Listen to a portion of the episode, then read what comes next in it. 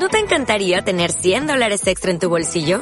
Haz que un experto bilingüe de TurboTax declare tus impuestos para el 31 de marzo y obtén 100 dólares de vuelta al instante.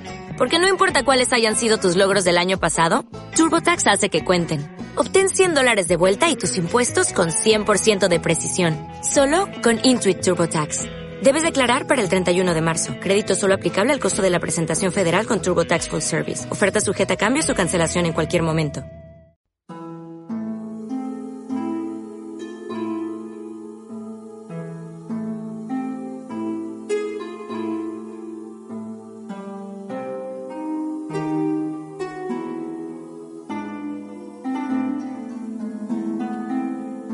Prepárate para un viaje repleto de enigmas y misterios. Comienza Navegando hacia lo desconocido con Antonio Pastor, investigador de parapsicología y especializado en transcomunicación instrumental.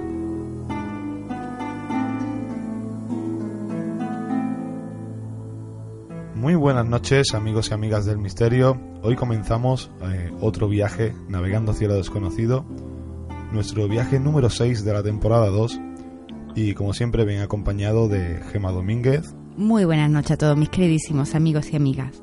Y como no, nuestro querido Antonio Pastor, que lo tenemos aquí al otro lado. Buenas noches. Hola, buenas noches. ¿Qué tal, Gabriel? Gema, ¿qué tal estáis? Muy buenas noches, Antonio.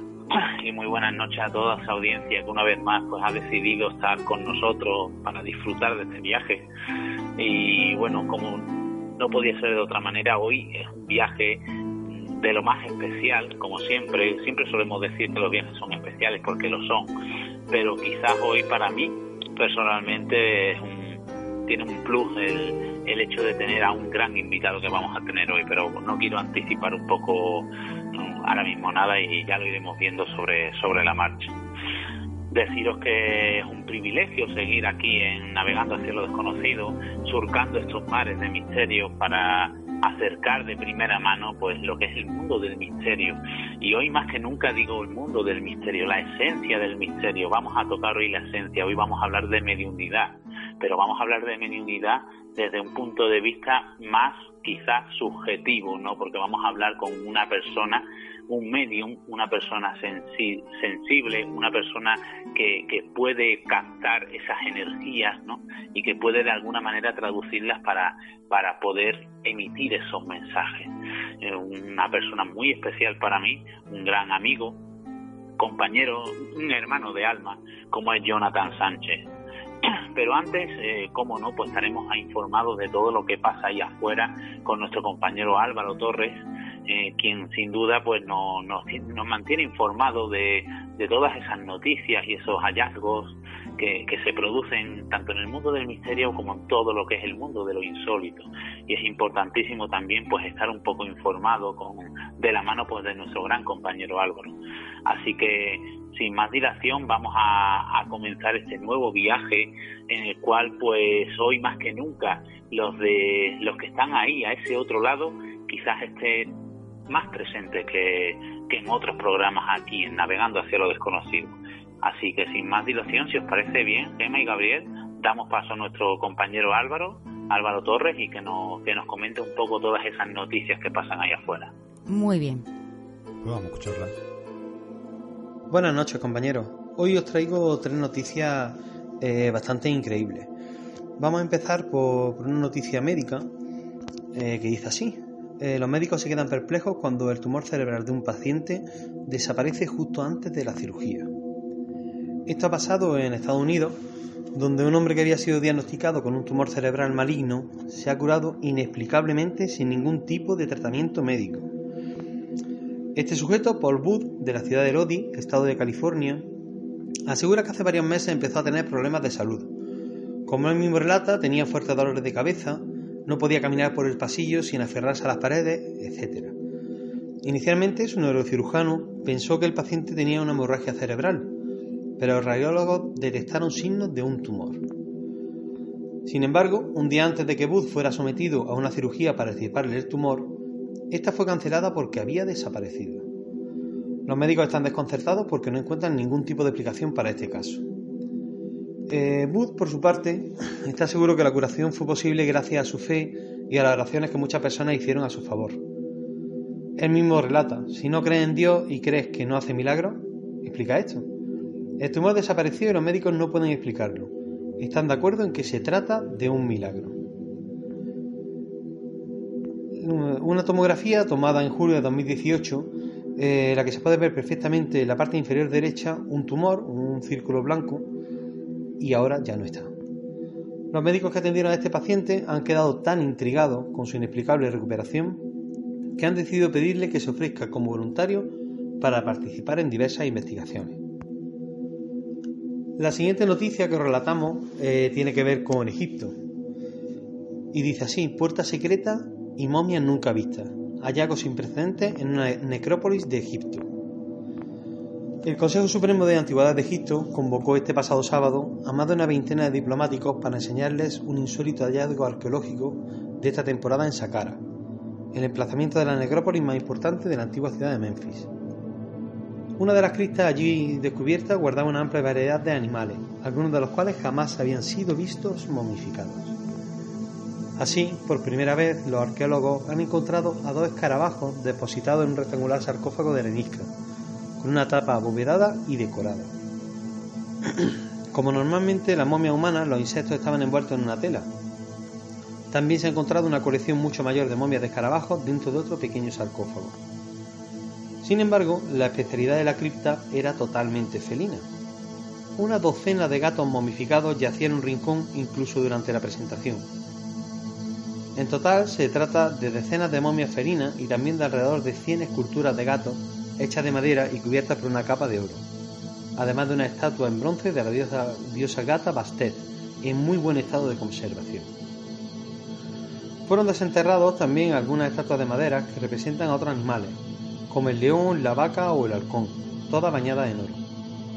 Un ataúd coloreado de madera contenía una momia de cobra, y asimismo había un ataúd de madera en forma de cocodrilo con una momia del reptil colocada dentro. Los funcionarios destacan también la presencia de más ataúdes con restos mortales de animales variados, pero muy mal conservados. La puerta de la cámara destinada para los restos momificados del propio dueño ha quedado intacta, al igual que la fachada de su cripta. Los expertos tienen programado abrir esta tumba en las próximas semanas, con lo cual os iremos informando. Sobre el enterrado, los arqueólogos solo saben que se llamaba Hufumab, aunque aparecen dos nombres más, femeninos, en el interior de la cripta, sobre una puerta falsa, Subek y Mafi. Y por último traemos una noticia bastante curiosa. El templo satánico demanda a Netflix y Warner Bros. por plagiar la estatua de un ídolo diabólico. La organización estadounidense Templo Satánico ha presentado una demanda contra la compañía Netflix y Warner Bros. Por presunto uso no autorizado de una estatua de una deidad con cabeza de cabra en una de sus series de televisión. En la demanda, presentada este pasado 8 de noviembre en un tribunal de Nueva York, la organización acusa a ambas compañías de infringir los derechos de autor, designación falsa de una marca y daño a la reputación. En el centro de esta controversia se encuentra la estatua de Baphomet, una deidad con cabeza de cabra junto a dos niños sonrientes, que aparece en varios capítulos de la serie de televisión Las escalofriantes aventuras de Sabrina.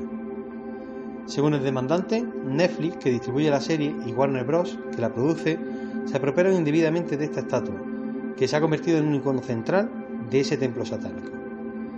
Asimismo, la organización asegura que la serie de televisión se muestra a Baphomet como un símbolo del mal, donde los actores participan en canibalismo, nigromancia, asesinato y tortura, entre otras actividades nefastas. En cambio, se defiende, el templo satánico no promueve el mal, y su misión es fomentar la benevolencia y la empatía entre las personas, así como también rechaza la autoridad tiránica, por todas estas razones, la organización pide una indemnización de nada más y nada menos, compañeros, de 150 millones de dólares. Seguiremos informando durante la próxima semana. Muchísimas gracias por escucharnos y un saludo. Síguenos en las redes sociales, Facebook, Twitter o Instagram, navegando hacia lo desconocido. Contacta con nosotros por WhatsApp 658 49 19 42 o al correo navegando hacia lo desconocido.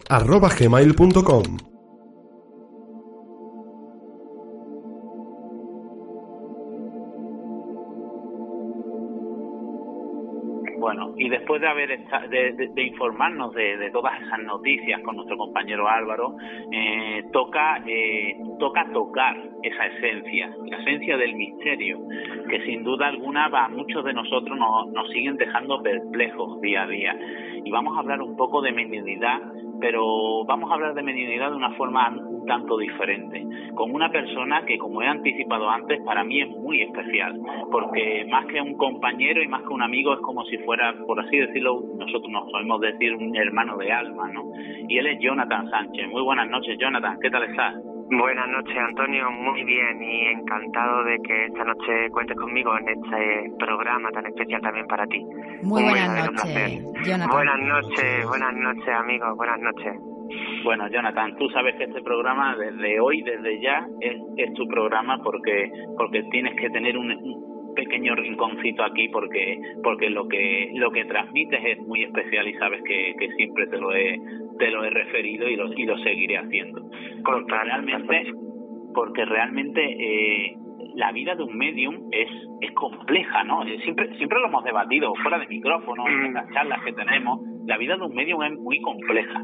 Vosotros me, me, queréis mucho y yo estoy muy agradecido a vuestro cariño porque es como tú dices, somos una familia, hermanos y realmente la vida del medium para mí es algo que como va en mí desde tan niño es algo normal, lo único que quizás pues lo hemos reprimido un poquito porque no se ha hecho buen uso aquí en España de la gente que tiene estos dones, que todos lo tenemos, siempre lo hemos hablado en charlas, en conferencias, en reuniones y vosotros me habéis ayudado muchísimo a hablar de mí, hablar de mí simplemente, a, a hacer lo que hay en mi corazón, ¿no? Esta vocación, esta, esta forma de vida, porque siempre hemos dicho y, y, os lo he comentado, ¿no? No es un trabajo, es mi forma de vida y vosotros me habéis dado la gran oportunidad de no sentirme extraño, diferente, sino al contrario, he sentido mucho apoyo a vosotros y gracias a vosotros he podido compartir y hacer y, demostrar, ¿no? Son años ya los que nos conocemos y es una vocación, una forma de vida, algo que va dentro. La verdad es que sí, sobre todo cuando, como tú bien dices, cuando ya se, se conoce al, no a Jonathan Sánchez, no, sino a ese Jonathan, no, esa, esa persona que hay detrás de, ese, de, esa, de esa persona con capacidad, ¿no? Y, y, te das cuenta que realmente es pasión lo que sientes por, por este mundo y sobre todo esa devoción por ayudar, que es la palabra yo creo que es fundamental y la que te define, ¿no? Esa palabra de ayudar. Exacto. Muchas veces creo y siento en mí, no me doy cuenta, la gente que me rodea como vosotros, cuando llego al límite ya de caerme, ¿no? De, enfermar, por querer ayudar, por querer dar siempre más de mí, eh, te olvidas de ti mismo porque piensa que todas las personas que nos buscan siempre es en un momento eh, de dolor, de, tristeza, de, de guía y para mí mi sentimiento interno es poder ayudar a esa persona sobre todas las cosas y, es nuestra forma de vida, lo repito, y, es así, lo conoces y lo sabes. Y para, para todos los que, los que te están escuchando ahora, muy atentos, porque sé que son todos los que están escuchando, porque porque esta, este este mundo atrae muchísimo y tú con tu manera de ser y de, y de enfocar el tema muchísimo más, eh, ¿cuál es tu día a día? Mi día, mi día a día es estar con las personas, estar cerca de ellos. Eh, soy una persona muy solitaria, pero gracias también a, a este ritmo de vida no te dejan estar solo. Entonces es como que Dios, mi creencia, no soy una persona con religiones profundas, creo en la vida, creo en el ser humano, creo en un Dios, pero para mí el día a día, si me acuesto ese día sin ayudar a alguien, para mí es un día que no sirve, no merece la pena. Eh, desde muy niño he sentido la gran atracción por ayudar a mis amigos, familiares, gente que viene a verme, eh, gente que se crea un vínculo familiar, se crea una unión, una alianza, porque les ayudamos, les, entendemos y al fin de cuentas lo que yo también necesito es ese abrazo que me da la persona. Mucha gente me dice, Jonathan, es que da unos abrazos que parte el alma y nos sentimos súper bien, pero es que ese abrazo lo estoy recibiendo yo. Entonces, mm, no hay para mí un esfuerzo eh, negativo, para mí todo lo que hago es positivo porque estoy haciendo lo que me gusta, estoy viendo resultados con las personas, tanto con los vivos como los que partieron. Y esa es la misión, no es más, ponerle cariño, esfuerzo, vocación. y como tú dices, un día a día, porque no es un trabajo de cuatro horas, de ocho horas, sino es una forma de vida que desarrollamos y que cada vez son más las personas que quieren eh, y necesitan de nosotros. Aquí en España, pues ya sabemos que no estamos no bien vistos, sino no la policía no puede contar con nosotros, pero sin embargo he colaborado con varios temas bastante conocidos y asesinatos, desapariciones y he llegado a, mi conclusión y he llegado a mi satisfacción. Entonces, eh, para mí es bastante importante no el acostarme y el poder sentir que esa familia he ayudado, he comprendido y siguen ahí. Esa familia llega a ser mi familia, ese es el mejor premio, la mejor forma de agradecerme que soy un niño, me quedé sin padre, sin madre siendo muy pequeño. Y es verdad que gracias a, a estas creencias, a esta forma de vida, yo me he sentido realizado, yo me he sentido muy querido. No quiere decir que mi vida esté vacía, pero es que mi vida la llenáis vosotros. Sobre todo personas como tú, Antonio, como Juan Manuel García, personas que cada vez os, os arrimáis más a este a este umbral. Me emociono porque no, no, hablamos, sabes que soy bucerón, soy altamente sensible y verte con este programa, con este proyecto de vida, con esta ilusión, con esta meta, para mí también es grande porque ha habido una etapa en la que teníamos que callar los medios. Mi madre me apoyaba mucho, mi familia, eh, pero era un tema que quedaba en la familia, quedaba en casa, pero lo bonito de todo esto es encontrarte con personas tan maravillosas como vosotros, gente que viene, gente que confía, gente que siguen aquí, que, que que aunque mi familia haya partido, ellos están conmigo, pero llega gente tan maravillosa como vosotros que me hacen seguir adelante porque ser medium no es fácil. Son muchas responsabilidades, son temas muy delicados y sobre todo es un desgaste físico, energético, emocional y quieras o no, esta forma de vida eh, te hace también de que te vuelques 100% en lo que hacemos y no todo el mundo comprende esta labor, esta vocación. Bueno, yo, yo por, por suerte, por una gran suerte, sí la comprendo porque he compartido contigo muchísimos momentos y todos los que nos quedan por compartir, por supuesto, como, como hermanos de alma, que me considero, como grandes amigos y sobre todo como, como, como uno más viviendo lo que, lo que tú sentías, quizás desde otro punto de vista, lógicamente, porque no, no puedo sentir lo que tú sientes, pero sí he visto toda esa labor, todo ese recorrido y sobre todo he visto a esa persona dándolo todo por ayudar, que es lo más importante, con lo que yo me quedo. Siempre que hacemos, tú sabes, la pilísima de muchísimas cosas que hemos hecho y, siempre, bueno, y en casas particulares y donde ha hecho falta, ¿no? Y, siempre lo bonito que es lo que lo bonito de todo es lo que tú dices, ¿no? Esa sonrisa, ese gran abrazo de agradecimiento, agradecimiento que no es otra palabra. Sí. Pero, tú has dado la clave, Jonathan. La vida de un medio no es fácil. Para llegar ahí también, además tienes que formarte. Y además ah. tienes que tienes que controlar esa capacidad, ¿no? Sobre todo, Antonio, eh, la capacidad, el desarrollo, este desarrollo, esta capacidad, pues es algo que he ido formándome, he ido interesándome cada día más, porque mientras más años cumples, más años van pasando, más experiencia, te va fortaleciendo, pero el fortalecerte no quita que llegue una familia con un dolor, con una desaparición, con algo en su casa y que te impacte. El impacto siempre está ahí. Es algo que va de la mano de la mediunidad. No me gusta ver seres del bajo astral, son desagradables, pero sé que a lo que voy es ayudar a esa familia y a desatender a esa energía o guiarla a que salga de ese entorno.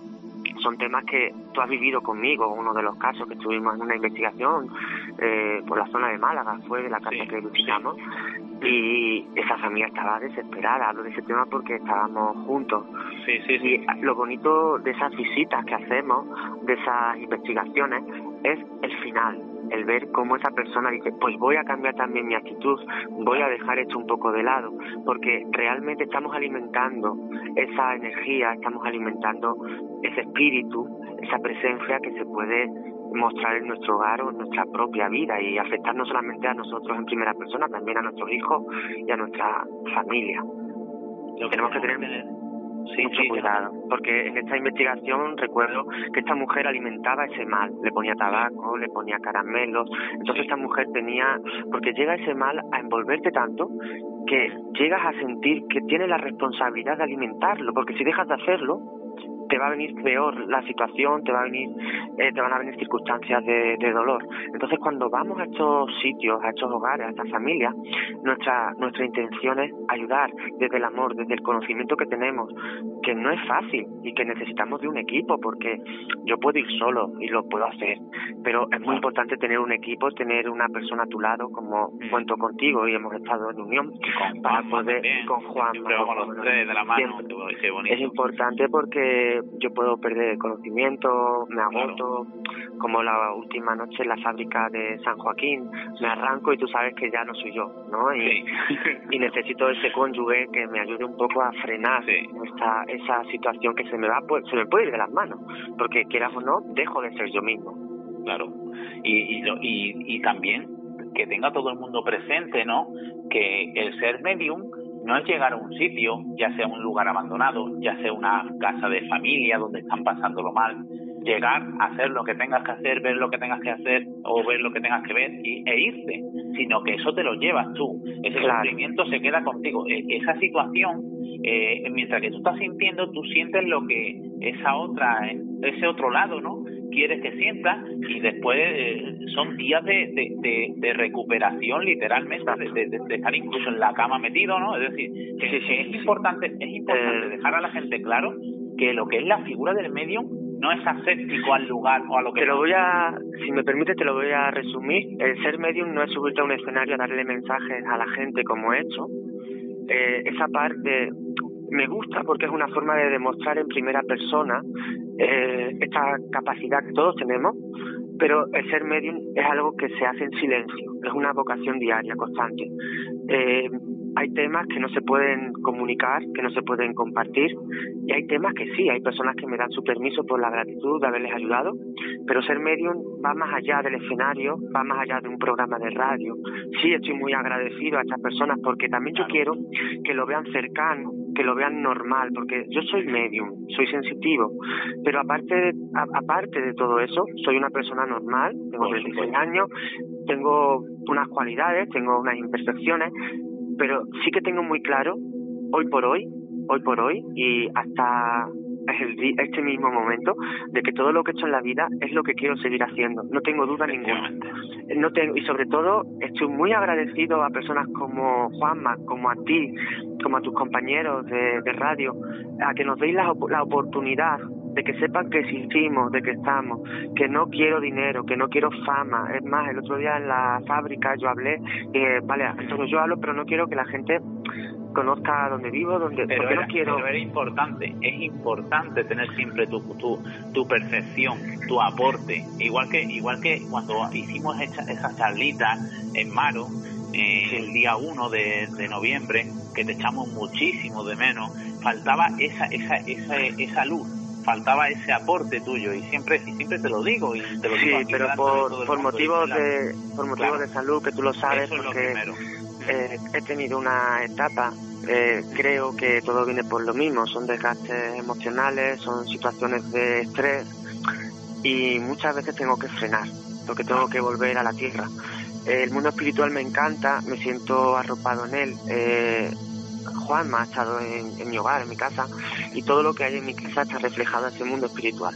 Entonces, hay veces que hay que parar, hay que frenar y darle prioridad a lo que realmente es importante para poder seguir ayudando. Tengo que sentirme bien. Yo no puedo dar una conferencia y leer un texto. Ya tú sabes que cuando da alguna charla o cualquier evento, todo viene según la marcha, ¿no? Porque son mensajes de personas que están presentes, cosas que son muy personales. Entonces, para mí eso requiere estar muy bien físicamente, mentalmente, pero sí es cierto que el ser medium no es fácil. Cuando hay personas que llegan, el mundo espiritual es maravilloso, es, sí lo es, pero nosotros estamos luchando entre los dos planos, los vivos que te están pidiendo ayuda, están desesperados, y los muertos que igual están tan desesperados o pidiendo más ayuda que los vivos, o viceversa, o, o al revés, ¿no? Que nos encontramos de todo y para ello tenemos que estar siempre muy preparados, muy, muy cualificados ¿no? a, a lo que hacemos y sobre todo entregarnos 100%. Aquí no vale, hoy estoy medio bien y voy a dar una charla, o estás bien o no estás bien. Claro, es que depende de tu capacidad. Es como el ejemplo que quería poner también el otro día, una radio rota, con una antena rota, no da una, una onda o esa emisora no se va a poder escuchar bien. La radio tiene que estar en perfectas condiciones, porque si no lo que puede pasar es que la información que percibo me puede afectar, lo primero, muchísimo, a nivel emocional y físico, pero también puede ser que no dé la talla en la situación y en mitad de la sesión, en mitad de la investigación o del acontecimiento que sea, me rinda y me venga abajo. Y es algo que he ido aprendiendo, no llegar a enfermar, pero aún así llegan casos, cada vez son más las personas que confían, que nos buscan y me siento en el compromiso y en la acción de hacerlo bien, de entregarme, ¿no? de, estar con ellos. Y para, y para los oyentes que ya tengan un poco más de, inquietud en el tema de, de, de, cómo, cómo puedes llegar a sentir un medium y demás, ¿tú, tú cómo describirías esa, esa sensación?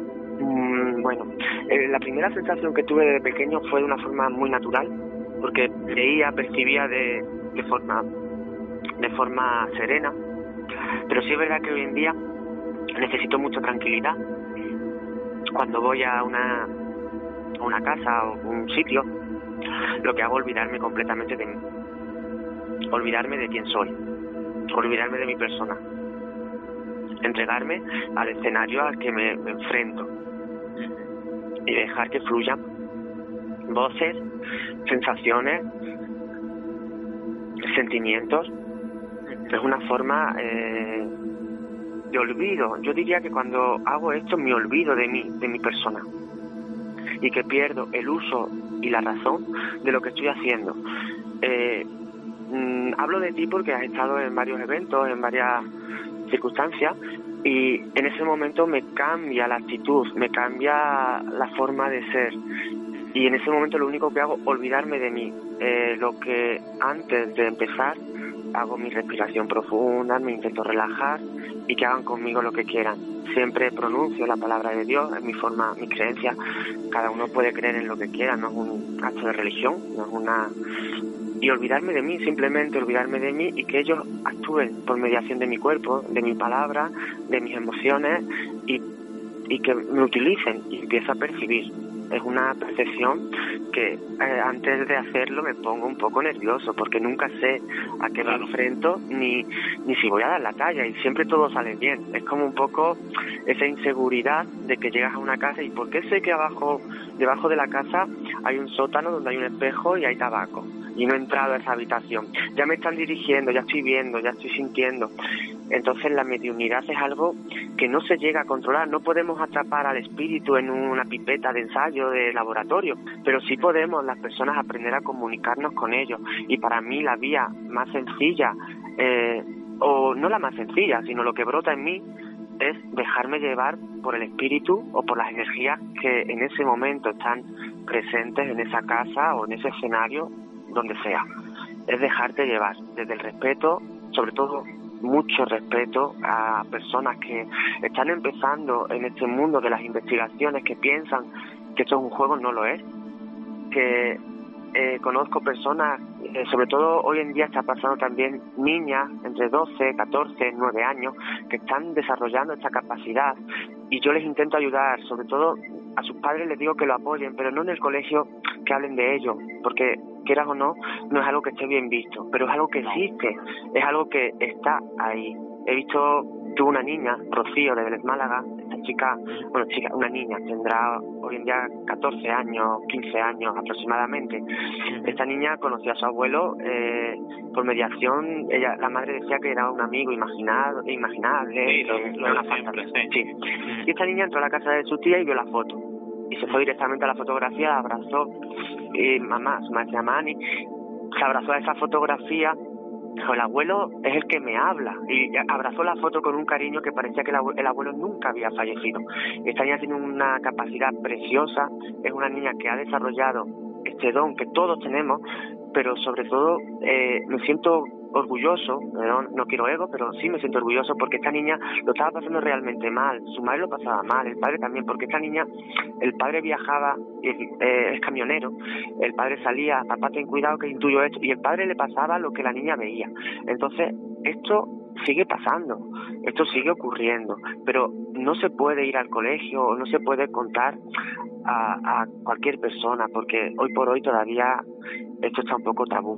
Pero es bonito la labor, eh, estos programas, esta información que dais, porque estamos ayudando a personas que cuando hacemos una charla, la gente no pregunta en público, aun sintiendo que estamos hablando desde la confianza y desde la certeza, la gente espera a que terminemos de hablar, a esperarnos al camerino, a esperarnos. Por eso, por eso. Porque hay vergüenza. La, charla, la charla puede durar una hora y luego el acontecimiento dura tres horas porque son dos horas después respondiendo preguntas de la gente que, que no se atreve, no se atreve a formular, pero luego, pero luego sí, sí te encuentras. Bueno, eh, con las charlas que a lo mejor puedo dar yo, puede dar Juanma y demás, nosotros percibimos esa, esa, esa esencia de la persona inquieta, que tienes esa inquietud y que tienes esos miedos, ¿no? Pero con, los, con tus charlas siempre se percibe mucho más, ¿no? Porque si en un momento dado, y como tú bien has dicho, eh, con lo lanzado que eres, porque es que hay que frenarte, porque... Pero son ellos, en el momento que pongo el pie en, mm. en ese momento, en el escenario o en el lugar que sea, me olvido de mí, olvídate, el consejo que le doy a estas personas que están empezando a desarrollar, que necesitan un poco, olvídate de ti. En ese momento, déjate llevar por la sensación, por el olor, por lo primero que llega a ti, por lo que ves, confía en ti realmente. Y eso es lo que te va a llevar a tener una visión, una clarividencia, una mediunidad exacta. Pero tienes que empezar a confiar en ti, tienes que empezar a, a creer y a dejarte llevar. No es fácil porque cuando contactamos, eh, el otro día incluso, eh, esta chica, la que le dije, tu abuelo falleció, me llega así, y la chica dijo, mi abuelo murió de cáncer de pulmón. Y tú ya me cortaste porque me veías que estaba ya entregándome demasiado al espíritu. Eh, hay que saber, sobre todo, que no es un juego. Yo lo resumiría, para mí ser medio no es mi forma de vida, es una vocación donde lo primero es el amor, el, amor al prójimo, el amor a lo que hago. Y sobre todo también estoy aprendiendo a respetarme, porque si yo no me encuentro bien, eh, me estoy machacando, me estoy entregando, que antes era como un sacrificio, y yo quiero disfrutar de este don, de esta capacidad, como algo bonito, que no puedo ayudar a tres personas en un día, ayudo a una, pero claro. no, no llegar a enfermar, es lo que le quiero decir a las personas que tienen esas ganas de ayudar, porque hay mucha gente, hay muchas situaciones, hay mucho dolor, eh, muchas desgracias y nos faltan horas del día, pero tenemos que pensar en nosotros, tenemos que alimentarnos bien, descansar muy bien, eh, tener una meditación, practicar yoga, son como una disciplina para poder seguir creciendo y hacerlo correctamente bien. No seamos fanfulleros, ¿no? Por decirlo de alguna forma, de por más querer hacer, mejor van a salir las cosas. Hagamos las cosas muy bien hechas y, terminarlas, ¿no? Hacer una investigación y saber qué ocurre y buscar una solución. No investigar por morbo y marcharnos. Sobre todo eso. Y para eso está la, la, figura de, de, esa persona que, que, con esa sensibilidad especial pues puede de alguna manera eh, aliviar todo lo que pasa. Yo desde aquí, Jonathan, eh, quería darte las gracias Nada, por, vosotros por primero ser, como, ser como eres, sobre todo por eso. Gracias por, a ti, Antonio, por tenerte como amigo y sobre todo por, por habernos dejado, haber, habernos robado, haberte robado este, este ratito para, para compartir con todos los amigos de Navegando hacia lo desconocido, pues esa enhorabuena, enhorabuena por el programa y cuenta conmigo Antonio, tu equipo, eh, enhorabuena por este paso, por esta información que le dais a las personas que es algo necesario. Yo pongo la tele y es todo política, eh, estamos en un plano tan terrenal, en una sociedad tan terrenal, y si todos entendiéramos y conociéramos un poquito más el mundo espiritual, no nos afectarían tanto esas leyes, ¿no? Que nos hacen estar embrutecidos, que nos hacen estar muchas veces. Vamos a darle un poco también de rienda suelta a lo desconocido, vamos a abrir nuestra mente no solo a lo que nos obligan, a lo que esta sociedad nos dirige. Vamos a escucharnos. Ser medium es escucharte a ti, es saber quién eres, hay tantas personas con, y te hablo de personas, tengo un gran amigo que es doctor, que es médico, si algún día quiere también te puedo pasar su teléfono, una persona científica que ha empezado a desarrollar unas capacidades tremendas, unas conexiones alucinantes. Él no creía en nada de esto. Él se mete en su despacho, en su laboratorio, sus fotografías, su, su, material, y él llega a conectar y a dar conclusiones muy exactas desde el mundo espiritual. Y he conocido personas maravillosas, que no solamente a nosotros vienen eh, personas desesperadas, a nosotros vienen también personas que necesitan ese apoyo, personas con unas carreras, personas con una eh, vocación, con un estatus, que no solamente viene gente mal, que viene gente de todo tipo, de toda clase, y todos bienvenidos porque vienen con un respeto, con unas ganas de saber. Y yo no soy más que nadie, simplemente que me he informado, he vivido en primera persona y he sufrido lo que ellos están pasando porque despertamos en cualquier momento de la vida, nunca es tarde para despertar. Pues la verdad Yo tengo una preguntita para Jonathan ya que ha hablado de la sociedad. ¿Tú crees que la sociedad está preparada para esta información, para recibir todo esto? Eh, es mi intención, es... He sentido miedo, es verdad que sentí miedo, porque llegó un momento en el que yo quería dedicarme a ello de pleno y para mí era difícil, era, yo decía, quiero ser autónomo de lo que hago, quiero ayudar a las personas, quiero pagar mis impuestos.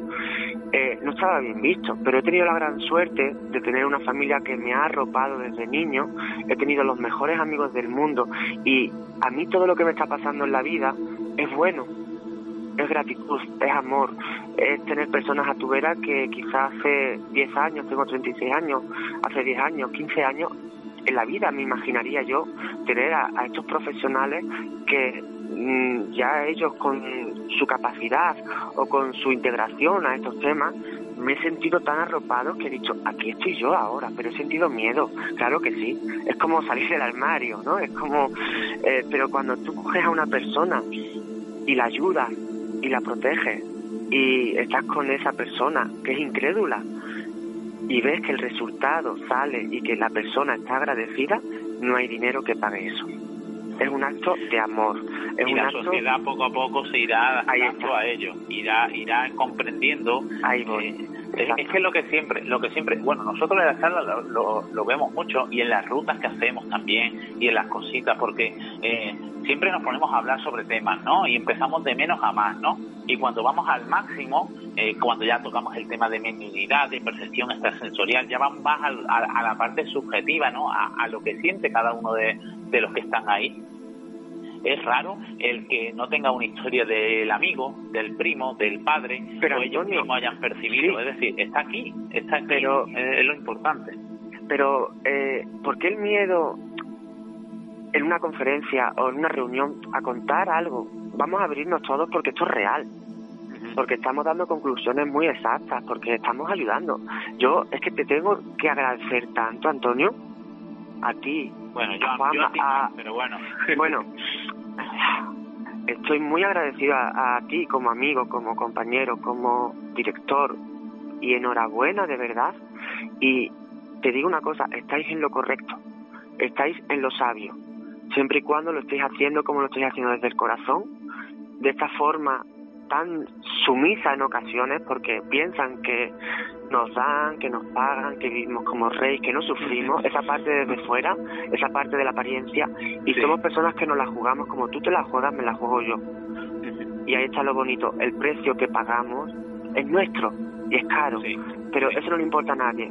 Para mí lo que me importa, como a ti, es que empecemos a abrir conciencia de que esto existe, de que esto está aquí y mientras lo estemos haciendo de esta forma, tanto tú como tu equipo, contás conmigo a lo que haga falta y tú lo sabes, te sobra y sobre todo darte la enhorabuena y las gracias por contar conmigo porque para mí es lo más bonito, lo, es, lo más grande. Para, para mí es el saber, el otro día cuando tú tocaste mi hombro, me hiciste volver a la tierra. Eh, me estaba eh, conectando con mucha fuerza y sentí tu mano, tu calor. Para mí eso es signo ya de que he dado con un cónyuge, con una persona, con un amigo que me sabe que no llega a enfermar, porque de nada sirve dar a alguien una ayuda para luego tú caer en una cama. No quiero llegar a eso. Y es algo que se ha repetido en mi vida. Y gracias a vosotros y enhorabuena, de verdad. Y a seguir ayudando. No hay más. Ahí, esa es la palabra. Seguir ayudando, seguir trabajando para que esto poco a poco, con nuestro esfuerzo, el de todos, porque todos tenemos que poner de nuestra parte, pero que con nuestro esfuerzo esto se vea cada vez más como lo que es una cosa, como tú bien has dicho, normal y, sobre todo una cosa gratificante para el que lo hace, pero a la vez, lo repito, muy dura y muy sacrificada. Así que, que Jonathan, muchísimas gracias por haber estado esta noche con nosotros. Sabes que tienes aquí tu rinconcito, tu rinconcito siempre, siempre que quieras y eso vamos a contar contigo porque porque la verdad es que es necesario. Es necesario, que la palabra es necesario. Lo sabéis, que contéis conmigo, que aquí estaré, que es que no te puedo decir nada más, que me tenéis a vuestra disposición y que esto es así. Que enhorabuena, que muchísimas gracias a vosotros, a todos los oyentes de este programa y para mí la satisfacción más grande es ser tu amigo y, verte, recíproco. y verte cumplir este, este sueño, este proyecto y seguir, como te he dicho antes, ayudando a las personas a que esa conciencia se abra, ya que esas personas comprendan el trabajo, la labor y la vocación que hacemos día a día, los 365, 66, da igual. Todos los días de nuestra vida somos así, no es una máscara que nos pongamos y nos quitemos, somos lo que somos. Muchas gracias a Muchísimas gracias, amigo Muchísimas gracias, Jonathan, es un placer. Un placer y espero daros un abrazo en persona y enhorabuena porque sois tres almas bellas que estáis haciendo una labor muy bonita y ojalá nos veamos pronto y hagamos más cosas juntos que muchas gracias porque es lo que decía antes si no fuera por vosotros me hubiese quedado me hubiese quedado en silencio no eh, y gracias a gente como vosotros gente curiosa gente que apuesta gente que investiga gente que se entrega pues me he sentido más fuerte también. Muchas gracias a vosotros de todo corazón y que os nos vaya muy bien a todos en lo que estamos haciendo. Seguro. Seguro, un grandísimo abrazo. Muy buenas noches, un gran abrazo, amigo. Buenas noches, bendiciones y mucha felicidad, compañeros. Muchas gracias. Un abrazo. Feliz noche. Contacta con nosotros por WhatsApp 658 49 19 42 o al correo navegando hacia lo desconocido arroba gmail.com. Síguenos en las redes sociales, Facebook, Twitter o Instagram, navegando hacia lo desconocido.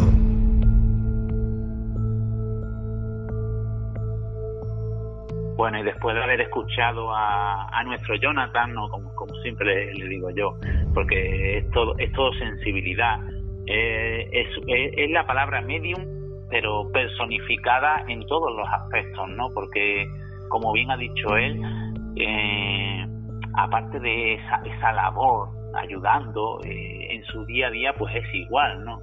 Es, es, normal estar con él en cualquier lado y, y de repente ve algo de alguien y ir a contárselo y, y, levantar esa, esa, esa expectativa en todos y sobre todo ese sentimiento. Porque la, la figura del medium, como habéis visto, pues es no es solo lo que vemos en televisión, ¿no, chicos? No es solo ese, e, e, esa figura de, del que entra en una casa y empieza a sentir cosas y demás y luego cierra esa puerta, cierra la puerta de esa casa, se va y se va a su casa y punto, no. Eh, de alguna manera lo somatizan y se tira, bueno, yo yo sé que Jonathan muchas veces y bueno, y con otros compañeros, pues se tira luego días eh, en, una, en un proceso de recuperación. Pero eh, lo, importante y lo que a mí me gustaría quedar, eh, que quedara claro de, todo lo que hemos hablado esta noche con nuestro compañero Jonathan, es que lo que decía él, ¿no? Que todos tenemos esa capacidad, que todos somos sensitivos. Porque tú mismo, Gema, o tú, Gabriel, tenéis también esa capacidad. Es más, hace poco eh, lo, estuve hablando en una, charlita que di en, Estepona. Eh, todos tenemos esa capacidad, pero físicamente eh, está ubicada en el cerebro, en la glándula pineal, que, es la glándula que se encarga del estado onírico, del sueño, pues ahí es donde, según algunos médicos y científicos que han estudiado el tema, es donde se localiza esa percepción extrasensorial.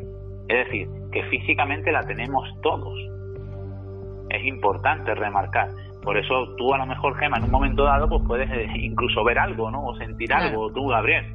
No sé si vosotros habéis en alguna situación, vamos, vamos a, hoy vamos a destapar un poco un poco todo, todo el tema. A ver, eh, bueno, ¿alguno de vosotros dos ha, sentido en algún momento dado algo extraño?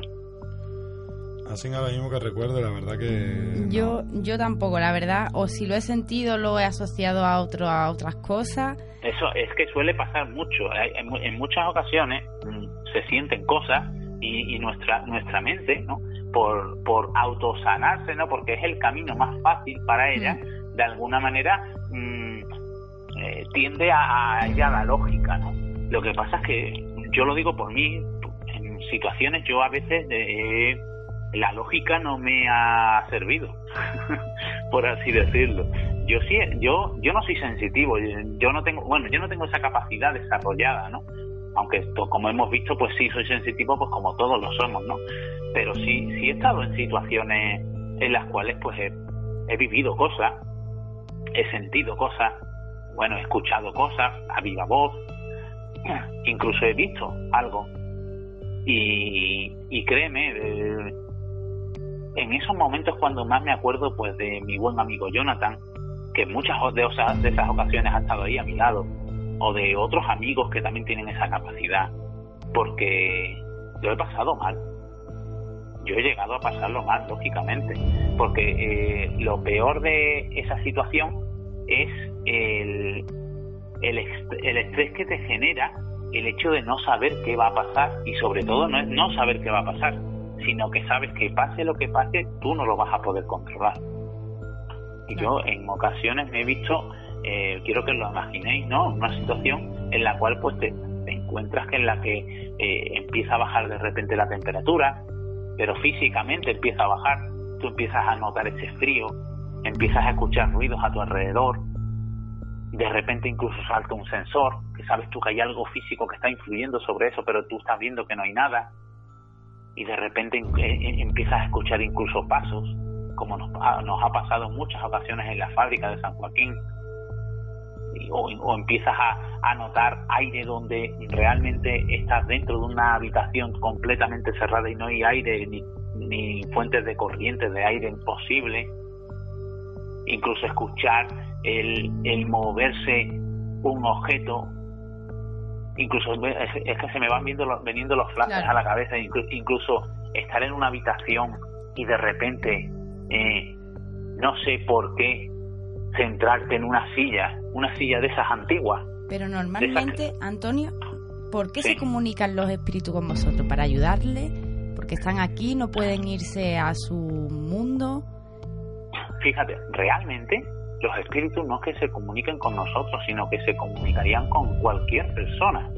Lo que pasa es que, si bien es cierto que hay personas que tienen esa capacidad y que tienen ese, esa capacidad de traducir lo que esa entidad le está diciendo, también hay otras personas como yo que vamos, digamos, como vamos a, a intentar meter el dedo en la llaga, ¿no? y como no tenemos esa capacidad desarrollada, pues utilizamos pues los medios técnicos posibles como es el hecho de la transcomunicación instrumental, el hecho de la psicofonía, de las psicoimágenes. Pues eh, intentamos de alguna manera contactar con algo que en ocasiones pues demuestra inteligencia respondiendo coherentemente a nuestras preguntas. Y quizás eh, no es el hecho de que nos quieran, se quieran comunicar con nosotros, es que necesiten comunicarse con nosotros. Imaginemos que eh, en un momento dado eh, vamos a imaginar y a pensar que esa hipótesis de esa posible vida después de la muerte existe. Y si nos ceñimos a esos testimonios de las personas que hoy en día están aquí, pero que han estado justo en ese otro lado o casi al límite de ese otro lado, es decir, esas experiencias cercanas a la muerte, todos y cada uno de esos testimonios lo primero que defienden es que en ese momento seguían siendo ellos mismos. Es decir, eran conscientes de sí mismos, seguían pensando de la misma manera, sintiendo, la palabra sintiendo de la misma manera, sintiendo ese amor a sus seres fallecidos, ese amor a sus seres, a sus seres que estaban ahí todavía, en la tierra, terrenales, digamos. ¿Y por qué? Si, si entendemos que eso es así y que la conciencia perdura, ¿Por qué no podemos entender que si esa conciencia está ahí latente, viva de alguna manera, quiera comunicarse con todos esos seres que hay aquí, con esos seres queridos, quieran transmitir un mensaje de alivio, de terror, de miedo, de lo que sea, quieran que incluso quedarse, eh, quieran protestar por, porque su bien material, su casa, en un momento dado es invadida por alguien, sus hijos están sufriendo por su partida, o está, es decir, hay mil y una circunstancias en las cuales, pues si entendemos que esa conciencia perdura, pues quiera comunicarse. Y lo interesante de todo esto es que cuando vamos detrás del misterio, vamos intentando de alguna manera mm, arrancar esos sonidos del silencio, en muchísimas ocasiones nos encontramos con una información que es coherente y totalmente correcta con el lugar y la situación en la que nosotros previamente entendemos que estamos entrando. Es decir, un ejemplo, si vamos a la crista de los Galvez, es muy común encontrar psicofonías referentes a la familia Galvez o a una promesa no incumplida, no cumplida. Y parece mentira, ¿no? Pero en muchas ocasiones nos llegan incluso inclusiones psicofónicas de compañeros que han estado allí sin saber realmente las hipótesis de trabajo que tenemos cada y todos y cada uno de esos de eso de esas asociaciones y nos damos cuenta con que esas esas voces de alguna manera yo me enseño a las voces porque es lo que más trabajo y realmente es la parte que yo más controlo no pero esas voces nos van diciendo la historia de ese lugar y todo lo que ha ocurrido ahí. Pero mismamente la fábrica de San Joaquín.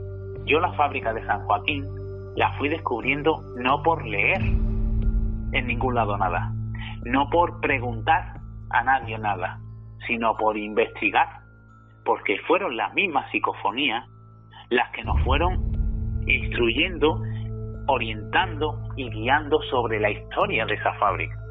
La verdadera historia de esa fábrica. No quiere decir que la otra oficial no exista, pero la verdadera historia que a nosotros nos hace ir allí a investigar la historia de esas personas ahí mm, de alguna manera sufriendo y encarceladas por así decirlo por una por una persona superior que, que, los tenía ahí acorralados. Por esa historia de esa niña que murió allí de una manera repentina. Es decir son cosas que te, de alguna manera realmente hacen que la lógica en un momento dado eh, se desmorone. Y en ese en esa situación en esa, en esos momentos es cuando realmente sientes que, que, no eres nadie que, no sabes nada y que y que y que y que todo lo que hay alrededor en ese, en ese momento puede puede superarte puede superarte con crece y es ahí cuando realmente aparece la palabra miedo pero la palabra miedo en mayúscula. No miedo a un ruido sino el miedo interior del desconocimiento absoluto y sobre todo de, de, no saber no saber qué no saber qué hacer no saber qué hacer no saber qué pensar porque en un en un momento dado en uno de estos sitios en un momento dado en, décimas de segundo todo lo que tú tienes preestablecido desde la niñez hasta ese mismo momento se desmorona en cuestión de segundos y es cuando realmente dices esto esto de alguna manera hay que seguir investigándolo. Porque lo que me acaba de pasar no tiene lógica ninguna. Y me da igual que diga, venga uno y me diga una cosa, venga otro y me diga otra. Lo, lo, puedo refutar tranquilamente, lo puedo, es que puedo hacer mil y una conclusiones para, para que de alguna manera lo que me estés diciendo no vale nada.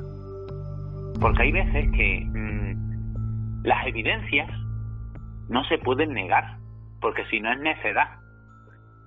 Y lo importante es, bueno, es que la ciencia, la misma ciencia es el hecho de plantearse cosas e intentar investigar sobre ellas. No podemos pensar, no podemos pensar, no podemos ser tan egocéntricos y pensar que, que sabemos todo, ni mucho menos. Claro, podemos decir que el espiritismo es también una ciencia. Bueno, en, el espiritismo, lo que es la parapsicología, desde el 30 de diciembre de 1969, eh, la American Society for Physical Research dictaminó que la parapsicología es una ciencia. Es más, es más, hoy en día hay eh, universidades, como es la de Edimburgo, mismamente, donde se da la cátedra de parapsicología. Es más, si nos vamos a la UNESCO, en el apartado 6110, la UNESCO es el organismo que tiene, digamos, la función de, de, dictaminar qué materias se dan en las universidades, ¿no? ¿Qué materias se pueden dar? Pues en el apartado 61, que es de, psicología, de psicología, lo desglosamos y nos vamos al apartado 6110 y aparece la palabra parapsicología. Que en España no sea una ciencia, o no, bueno, no es que no sea una ciencia, sino que no se dé eh, como un módulo en lo que es la, una carrera en una facultad de psicología. Vale, pero no quiere decir que en otros países y que lo que es la parapsicología en general no sea una ciencia, para nada. La parapsicología es una ciencia, aunque muchos indiquen que es una pseudociencia, no, pseudociencia no, es una ciencia, cosa diferente que aquí no se ve en las universidades porque se requiere un procedimiento de aceptación y, y no se ha, y no se ha dado todavía. Quizás pues por lo que tú la pregunta que tú le has hecho, Jonathan, porque quizás nosotros no estamos preparados todavía para, para afrontar eso. porque yo creo, que, aquí no. Sí, es la mentalidad, pero vamos, que esto existe desde siempre, desde la antigüedad, creo. Claro, desde que el, desde que el hombre es hombre y es consciente de sí mismo, esto lo que existe. Lo, eh, siempre ha habido eso, eso, esa, llamada a, los muertos, esos enterramientos eh, eh, siempre, desde siempre, desde la antigüedad. Siempre, ya sea por, por, por el miedo a la muerte o por el simple el simple hecho de, de aferrarse a los seres queridos, de, del tener ese cariño a esos seres y que cuando parten, pues no querer que se vayan, lógicamente. Pero desde siempre, desde que el hombre es hombre, eh, desde, desde, el punto de vista eh, lógico, es decir, desde que es consciente de, de su desarrollo, de su ser, siempre se han preguntado qué pasará después de la muerte y siempre han tenido esa esperanza. Ahora, que es difícil, las, cosas extraordinarias requieren pruebas extraordinarias, yo lo sé, mm. lógicamente, pero no, no tenemos que negar una evidencia, nunca. A mí me pueden decir, en un momento dado, que una psicofonía no son voces de los muertos. Vale, yo no puedo probar que sea una voz de un muerto, no lo puedo probar. Pero lo que no se me puede decir es que una psicofonía, que lo que es el fenómeno de la psicofonía no se da, porque eso es mentira. El fenómeno de la psicofonía se da. Y desde el punto de vista científico, ese sonido no debería de existir, pero está ahí. Es decir, vamos a ser coherentes con lo que estamos hablando. Que en un momento dado, lo que pasa es que es fácil, desde el punto de vista de la ciencia, decir, esto yo no lo puedo abarcar, esto no existe. No, vamos a ser coherentes y tener la capacidad de decir, esto yo no lo puedo abarcar. ¿Por qué? Porque hasta el día de hoy no tengo el conocimiento para tal, para poder abarcarlo. Pero no podemos negar que exista porque los hechos están ahí y las evidencias están ahí. Y no estamos hablando de personas que puedan manipular, estamos hablando de, de familias en las cuales pues niños pequeños con 3, 4, 5 años han podido percibir y trasladar una información que ni puede ser eh, mera casualidad y ni puede ser un trastorno mental. Yo siempre lo digo, mm, existen muchos trastornos mentales y, tenemos que también tener siempre la, la, manera de la facultad de discernir entre lo que es un trastorno mental y lo que estamos hablando de una percepción extrasensorial. Pero si un pequeñín de 3, 4 años tuviera una, un problema mental, no estaría imaginándose a un muerto. Estaría imaginándose a un muñequito de los que ve él, en los dibujos o ella en los dibujos haciendo cualquier cosa. ¿Por qué? Porque la capacidad de un niño de eso, eh, con 3, 4 años y su mundo, es ese. No es el ver a una persona que luego él sea capaz de identificar y de dar una información que en ningún momento dado ese niño podría saber. Entonces estamos hablando de cosas diferentes. Para todos esos padres que en un momento dado están viviendo esa situación, no, en, en ningún caso, ¿eh? ojo, en ningún caso quiero decir que no hay que ir a un médico, a un especialista, pero tenemos que ser también coherentes con lo que nos está diciendo ese niño y usar siempre la lógica y decir, y en un momento dado pensar, bueno, eh, mi hijo puede decirme esto, esto, esto y lo otro, pero si es que todo lo que me está diciendo es real, es decir, ha pasado, era mi abuelo, era mi padre, y él y nadie le ha contado eso a ese niño, pero es que no lo puede saber porque incluso yo mismo no lo sabía le he tenido que preguntar a mi hermano. Estoy poniendo en una situación, ¿me entiendes? ¿Entendéis? es, vamos. es decir, tenemos que tenemos que tener ser coherentes, es decir, pues, una enajenación mental, perdona, es que lo que me está diciendo es verdad. No me está diciendo que... está viendo un monstruito. Eh, lo que hay que era apoyar al niño, como bien nos ha contado nuestro amigo Jonathan.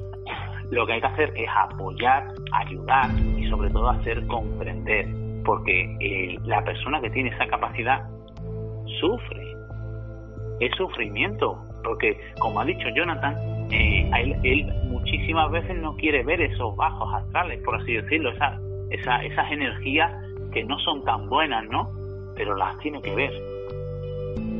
Y hasta que un niño en un momento dado no, no consigue controlar esa capacidad, es una esponja, es una luz en la oscuridad. Todo va a él. Y en un momento dado va lo bueno y lo malo. Y se sufre mucho. Y esas personas sufren mucho, sobre todo en su época de la infancia, que no tienen la capacidad de controlar eso. Y luego ya, con el, el detalle que ha dicho Jonathan, de poder no no de, que no se debe de alguna manera hacer público ¿por qué? porque por desgracia a pesar de que entendamos todos que estamos en el siglo XXI en la época de la libertad en la época de la libre expresión para nada sufrirían más. Si lo haces público sufrirían más. Claro. Es que y parece nefasto porque y, parece eh, para mí es lamentable eh, personas que te que te traten así por tener esa capacidad cuando seguramente al paso del tiempo esas personas vayan a ese otro chico para preguntarle cosas. Porque es que yo, yo lo he visto y lo, y lo he presenciado en muchísimas ocasiones pero lo que pasa que, que, eh, que yo siempre yo siempre bueno y con eso yo creo que, que, que podemos ya incluso dejar de, de, profundizar un poco en esto yo siempre defiendo la una, una frase del gran Carl Sagan, un físico que, que, la verdad es que es un científico que, que, que, tenía la mente muy, muy bien preparada para, para, para estos tiempos que corren. Y es que el que se ríe de lo que lo conoce, se ríe de su propia ignorancia. Y es así, es así. Eh, eh, tendemos a reírnos de algo sin, sin saber lo que estamos hablando, sin saber de lo que estamos riéndonos. Y realmente lo que estamos haciendo es reírnos de algo que no conocemos primero infórmate un poco. ¿Qué es lo que está pasando? ¿Qué es lo que está, lo que está sucediendo? Y esa persona que está captando. Y quizás la risa se vuelva admiración. Porque es, es admirable todo, mucho, ¿no? Y siempre echando a un lado lo que es la, la, la manipulación humana, porque en toda actividad humana siempre hay falsedad, ¿vale? Pero hay muchas personas que tienen esa capacidad y que sufren y que ayudan muchísimo a otras personas. Y yo he presenciado muchas de esas ayudas. Así que dejemos a un lado de esa, esa risa fácil y profundicemos un poco más en la persona y en la labor que está haciendo. Y sobre todo en la veracidad de lo que dice. Porque quizás algún día nos sorprenda. Y nos sorprenda para bien y tengamos que callarlo. Aunque con eso, con yo me gustaría finalizar con, con, que se quedara esa esencia. No, no es importante eh, la apariencia, es importante el fondo, el trasfondo de todo, la esencia. Con eso y sobre todo, esa ayuda. Y yo creo que ya llega el momento, ¿no? Después de esta pequeña reflexión que hemos hecho y que hemos, digamos, extendido un poco más lo que es el tema de la mediunidad y acercarlo al día a día de todos y cada uno de nosotros, ¿no? Porque está muy cerca de nosotros aunque parezca mentira. Yo creo que ya, ya es hora de llegar a ese, a ese puerto y dejar reposar el barco, ¿no? Hasta la semana que viene. Pero cómo no, no podía ser de otra manera. Bueno, ya, ya, ya me, nos despedimos, eh, pero también tenemos que, que, que, dejar esa esencia que siempre solemos dejar, sobre todo a partir de esta segunda temporada, con ese cierre tan especial que nos hace nuestro compañero Manuel Estrada, sobre todo haciéndonos pensar Así que muy buenas noches, Gemma. Muy buenas, noches, Antonio. Muy buen tema esta noche. Sí. sí. la verdad es que sí, ha sido, ha sido apasionante. Y ahora toca eh, relajarnos, eh, cerrar los ojos y, dejarnos llevar por el conocimiento y quizás para, para poder de alguna manera abrir la mente dejarnos llevar con este gran compañero como es Manuel Estrada. Así que muy buenas noches y hasta la próxima semana. Muy buenas noches. Buenas noches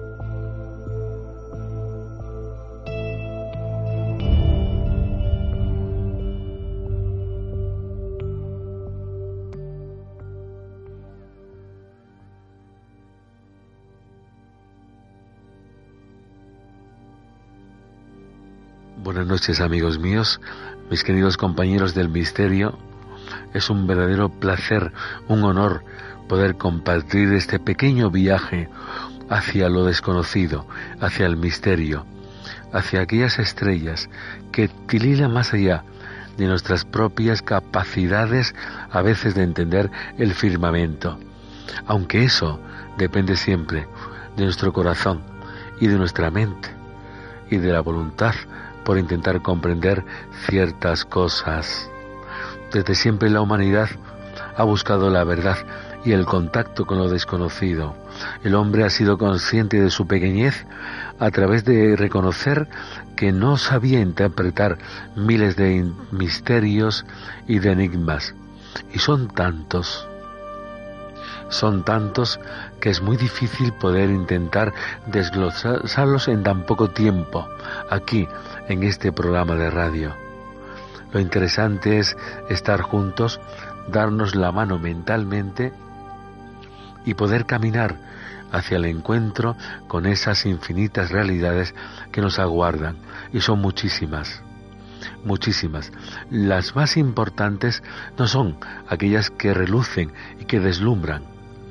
Hay misterios absolutamente fascinantes que son por antonomasia muy reconocidos, las estrellas, el cosmos, los ovnis, las culturas, el pasado, pero hay otros que aún se resisten a ser descifrados y son todavía realmente importantes. Y son aquellos que nos atañen, aquellos que nos afectan profundamente a nosotros mismos. Creo que a pesar de que este viaje a lo desconocido es encomiable y apoyado por todos nosotros, debiera de abrir una puerta hacia el descubrimiento del ser humano. Yo me encuentro aquí en este momento en un paraje solitario, a merced de las sombras y las tinieblas, ciertamente en un punto oscuro, en un pantano. No tengo compañía ninguna, estoy solo. Hay garzas, hay todo tipo de aves, sonidos extraños, sombras que se acechan sobre mí y es algo fascinante. Pero a veces no se queda más miedo. Si este tipo de paisaje me rodea o mi oscuridad interior. Por eso creo que es tan importante intentar caminar juntos con una linterna. ¿Cuál? El conocimiento y la información. Y os aseguro que estoy en un sitio que os estremecería. Seguramente. Porque hay una oscuridad absoluta.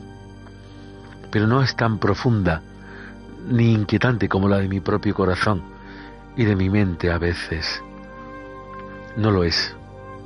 Se escuchan graznidos, pero mi mente aún es más voz inglera todavía. Se escuchan cosas extrañas, pero mi corazón se lamenta de un modo más apesadumbrado. Y en el fondo, la contemplación de este paisaje tenebroso y oscuro me tranquiliza, porque sinceramente mi interior en ocasiones dura más sonoramente que estas montañas y estas lomas, estos olivos y estos pantanos. Por eso es tan importante apoyar el camino de la búsqueda, de la búsqueda hacia el conocimiento, de la búsqueda hacia lo infinito, de la búsqueda hacia la verdad, de nosotros mismos y del universo. Vamos a intentar compartir en adelante tantos caminos que me encantaría que nunca estuviéramos solos, que siguiéramos juntos, que siempre estuviéramos juntos,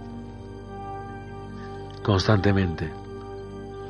Pero sobre todo, no para hallar las respuestas a los grandes enigmas del universo, sino para encontrar la razón de nosotros mismos. Y sigo escuchando cosas, no sé si las oís, aquí en mitad del campo, como me encuentro de una inmensa soledad, me siento tanto inquieto como feliz, perturbado y armonioso. El universo y la vida es así, y nuestro mundo es tal cual. Tenemos paz y guerra constantemente. A veces nuestra mente y nuestro interior es como una habitación a oscuras. La información y el conocimiento es luz. Vamos a apoyar, iluminarnos, ¿de acuerdo?